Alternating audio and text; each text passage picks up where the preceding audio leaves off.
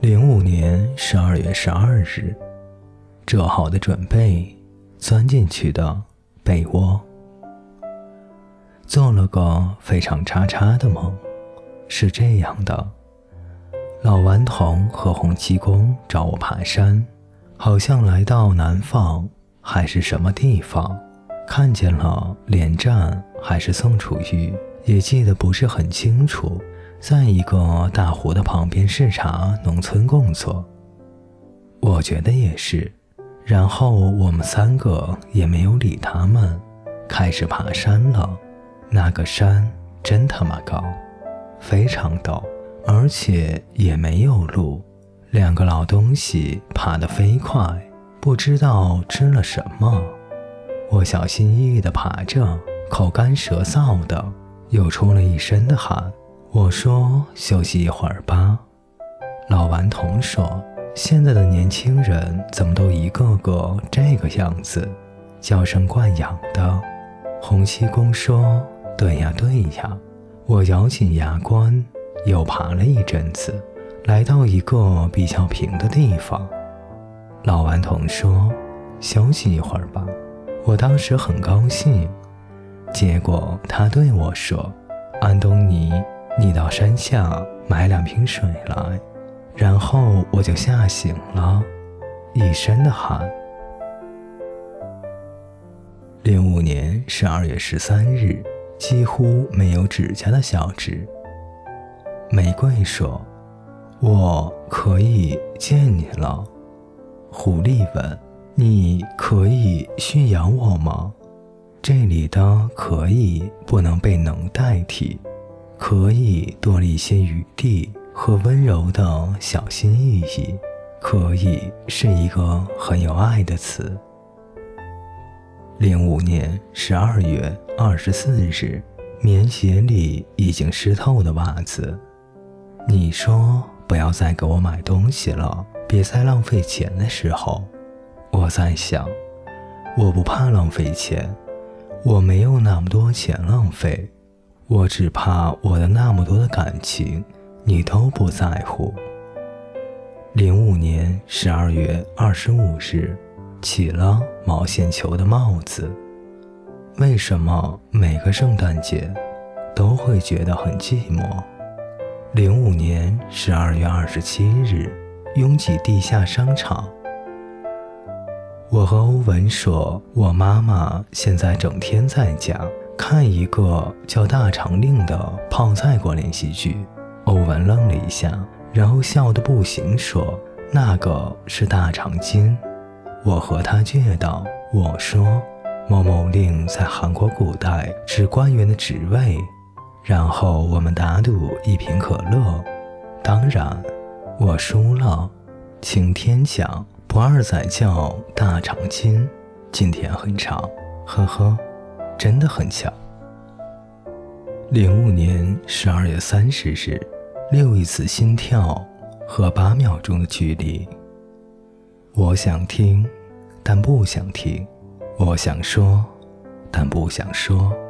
在网吧上网，旁边的一个女生在看不知名的泡菜国娱乐节目，她总是发出很奇怪的声音，然后身体还不停地颤抖。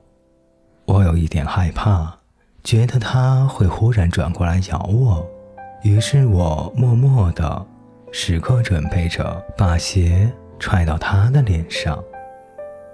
零六年一月一日，《X 战记》大阿尔卡纳，算塔罗牌，我一直觉得结果比过程重要。如果结果是好的，总觉得即使过程再难。也不要紧，我最喜欢的牌是世界，最不想看到的牌是正位的塔。零六年一月五日，封面有果汁自印的流行小说。我开始不相信这些，关于你的，关于我的，关于语言，关于表情，关于神态，那些承诺。那些思念，那些温柔的叮嘱和残酷的对白，我都不想再相信了。慢慢的，我开始只相信时间。音箱没有发出吱啦吱啦的声音，是因为你没有给我信息，宝贝。如果世界上没有一个地方可以摒弃寒冷的话，那么，请你一直跟着我吧。觉得冷的时候，我就可以拥抱。安东尼上，我愿意陪你一起去任何地方，也喜欢和你拥抱。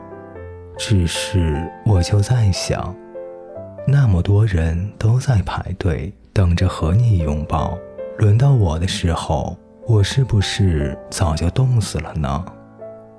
宝贝上，零六年一月九日，滴答滴答。滴答。最喜欢早上，好像什么都可以重新开始。中午的时候就开始觉得忧伤，晚上最难度过。日日如此。零六年一月十二日，暗淡水汽中的摩天轮。对不起，我不能对你微笑。对不起。我不能和你讲话，这是一个种满仙人掌的画舫。我拿着一个叫做幸福的气球，站了很久，很久。零六年一月十八日，马戏团小丑，凶猛。写作的最高境界就是写童话，童话的最高境界就是小王子。哦耶！我一直在计算着。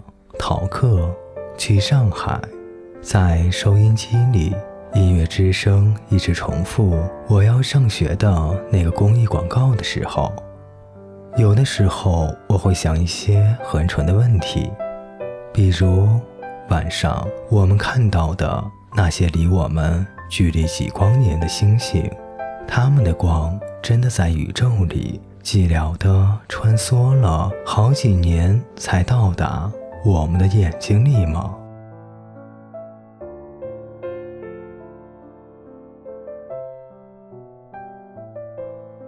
各位听众朋友，本节故事就为您播讲到这里，感谢您的陪伴，我们下节再见。